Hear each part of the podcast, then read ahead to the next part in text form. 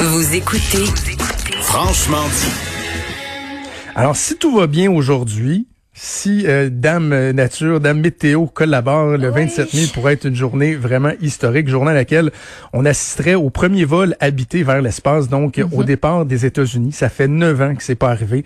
C'est la capsule Crew Dragon et les astronautes Doug Hurley et Bob Benkin euh, qui seront installés au sommet de la fusée Falcon 9, la compagnie SpaceX, qui devrait s'envoler à 16h33 de Cap Canaveral euh, en Floride. C'est un événement historique, je le disais, que des millions de personnes vont surveiller. Et là, on a envie d'en parler. Ben, on va aborder la question de la météo assurément avec notre invité, mais tu sais, tu dis qui de mieux pour en parler que quelqu'un qui a déjà vécu ce stress-là, qui a été dans l'espace il y a pas très longtemps de ça? On est très privilégié. C'est la deuxième fois qu'on a l'occasion de lui parler dans Franchement dit. L'astronaute David de Saint-Jacques qui se joint à nous. Monsieur Saint-Jacques, bonjour. Oui, bonjour Jonathan. Comment ça va? Ça va très bien, ça va très bien. Dites-moi, vous, en tant qu'astronaute, est-ce que vous êtes euh, vous êtes fébrile? C'est pas vous euh, exactement qui le vivez, mais c'est des collègues que, que vous avez qui vont être dans cette capsule-là. Comment euh, comment vous vous sentez aujourd'hui? Ben, c'est plus que des collègues, hein. c'est des amis de longue date. c'est le, les pères d'amis de mes enfants, c'est le conjoint d'amis de ma conjointe, c'est des anciens mentors, c'est vraiment on est tous, euh, on, est tous très très proches de cet équipage-là. OK.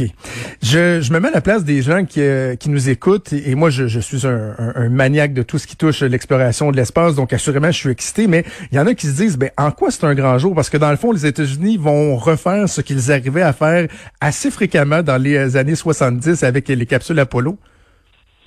Oui, alors, euh, je comprends pourquoi les gens peuvent penser ça, mais quand même, il y a des choses assez nouvelles. Le fait que ce soit euh, seulement une compagnie privée qui a eu euh, plus de liberté qu'avant. Ça fait toujours des compagnies privées derrière les vols spatiaux. Hein.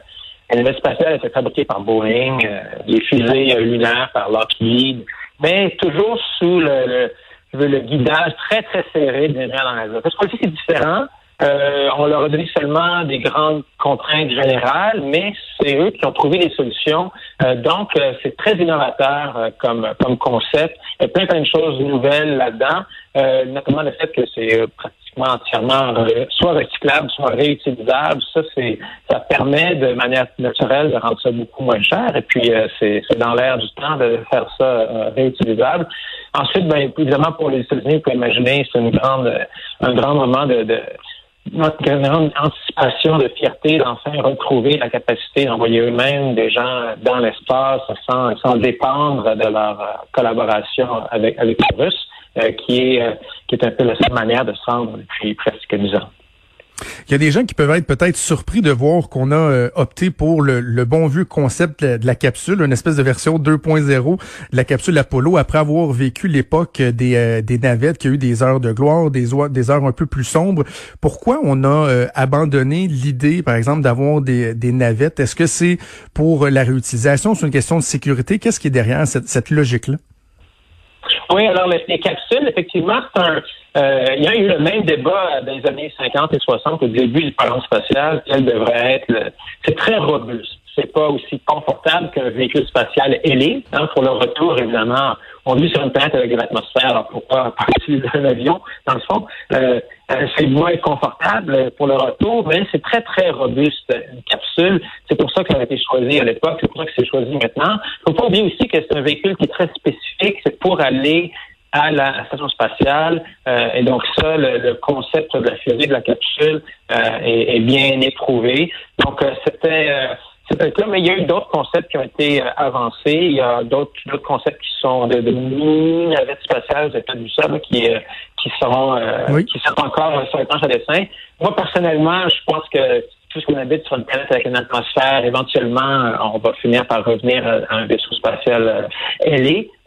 mais les, deux, les deux concepts fonctionnent. Certainement un design très, très, très éprouvé et très robuste. Bon, on a vu les, les changements, là, ceux qui s'y sont intéressés, les changements dans la capsule Crew Dragon, euh, notamment euh, euh, le design, l'accessibilité à une technologie là, hors du commun. Mais je veux que vous nous parliez un peu du rôle de la fusée Falcon 9 qui a été mis au point par SpaceX. Moi, je trouve que c'est une réussite technologique absolument incroyable d'avoir été en mesure de mettre au point une fusée qui est capable de retourner au sol sur une plateforme marine, d'être réutilisée. C'est un défi incroyable qui sont réalisés, réalisés. Ah oui, quel quel pari technologique qu'ils ont pris. Euh, et euh, ça n'a pas été ça pas été facile, hein. Il y a eu plusieurs échecs initialement, euh, mais récemment, vraiment tout succès fantastique. Donc ça c'est ça c'est un c'est une grosse amélioration, c'est un gros pas en avant technologique. puis aussi pour la, durabilité, pour la, la comment je veux dire la rendre les vols spatiaux plus euh, plausibles à long terme, plus économiques, euh, plus euh, ça c'est vraiment une prouesse technologique et je me souviens encore, c'était tellement excitant première fois que ça a fonctionné.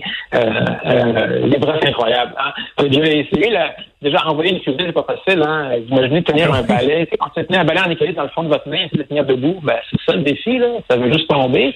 mais là, ça revenir de l'espace comme ça, debout, euh, c'est vraiment une prouesse de, robotique essentiellement et de, euh, euh, d'intégration de, systèmes extraordinaire. Absolument. Dites-moi, M. Saint-Jean, que toute mission euh, vers l'espace euh, comporte son lot de risques. On en avait discuté ensemble euh, au mois de novembre. Évidemment, le risque zéro, n'existe pas, mais tout vise à minimiser le risque. Là, c'est la première fois avec, cette technologie-là qu'on envoie des, des humains dans l'espace. Et mon collègue Vincent Dessureau nous parlait un peu plus tôt cette semaine d'un article paru dans le Business Insider qui fait état d'un rapport de la NASA qui évalue les les risques. Là. Et on parlait d'un risque, par exemple, de 1 sur 276 que les astronautes puissent euh, carrément perdre la vie ou de 1 sur 60 que la mission puisse échouer. Euh, derrière ces chiffres-là, il y a des humains. Vous, en tant qu'astronaute, comment vous analysez ces statistiques-là, ces, ces, chiffres-là? Qu'est-ce qui est un risque acceptable ou non acceptable? Ben, alors, l'espace, effectivement, c'est dangereux, on le sait. Ce qu'on essaie de faire toujours, c'est de faire un équilibre de risques, faire des échanges de risques, trouver ce qui est raisonnable comme risque. Euh, et puis après ça, on met ça dans une petite boîte, puis on essaie, on fait notre mieux pour qu'il n'y ait pas d'accident. Euh, moi, moi-même, quand je suis parti en fusée Soyuz, euh, euh, bon, c'est des risques statistiques actuariels, mais c'est du même ordre de grandeur. C'est c'est de l'ordre de 10 ou 2 euh, le risque, mais on, on, vient avec, et puis on n'y pense plus une fois qu'on a analysé le risque et puis qu'on a pensé à tout ce qu'on ferait en cas d'urgence. C'est certainement ce qu'on fait de notre entraînement. Hein. On pratique un petit peu les procédures normales quand ça va bien, on fait surtout pratiquer ce qu'on ferait quand ça allait mal. Et on se creuse la tête, on a un peu une pensée négative sur, sur notre qu'est-ce qui pourrait arriver, qu'est-ce que je ferais si, mm-hmm. qu'est-ce que je ferais comme ça? Et une fois qu'on a fait le tour, tout ce qu'on peut imaginer comme, euh, comme situation, comme problème, euh, eh bien, là, à ce moment-là, on espère que tout va aller bien. Et puis, on est, c'est la meilleure manière, si on veut, de se libérer de l'anxiété, de la, de la peur, c'est de se préparer. Une fois qu'on sait qu'on est préparé, qu'on a tout fait ce qu'on pouvait pour limiter les risques, ben là, on peut y aller le, le cœur euh, plus léger. Et c'est pas les astronautes qui font ça, évidemment, c'est des milliers de contrôleurs, d'ingénieurs, de scientifiques qui sont derrière ça. C'est une quantité phénoménale de travail, euh, de jus de cerveau, comme on dit en québécois, qui, est derrière euh, les lancements. Et si on veut le début c'est le début de la saison des vols d'essai. Parce qu'il y a pas juste SpaceX, ça peut y avoir les premiers vols de Boeing, et après ça, les premiers vols euh, de Orion. Et euh, on entre dans une nouvelle phase là, de, de vol d'essai encore, de première. Mm-hmm. Euh, c'est pas la dernière première, la dernière de première. Qu'est-ce que ça peut changer pour vous personnellement, euh, Monsieur Saint-Jacques, parce que bon, euh, il y a toute la question là, des, des, tours qui viennent, le Canada qui a des tours euh, selon selon son niveau de participation, mais là le fait que les États-Unis, si tout se passe bien, vont reprendre cette capacité-là euh, d'envoyer des, euh, des capsules à partir des États-Unis, est-ce que ça fait en sorte que le Canada va va, va, voir son, son tour venir plus souvent? En clair, est-ce que vous pourriez éventuellement vous-même retourner dans l'espace? Ah, ça, c'est la, question pour la boule de cristal. Mais ce qui est certain, c'est que, oui, effectivement, c'est comme une coopérative, euh, les vols spatiaux.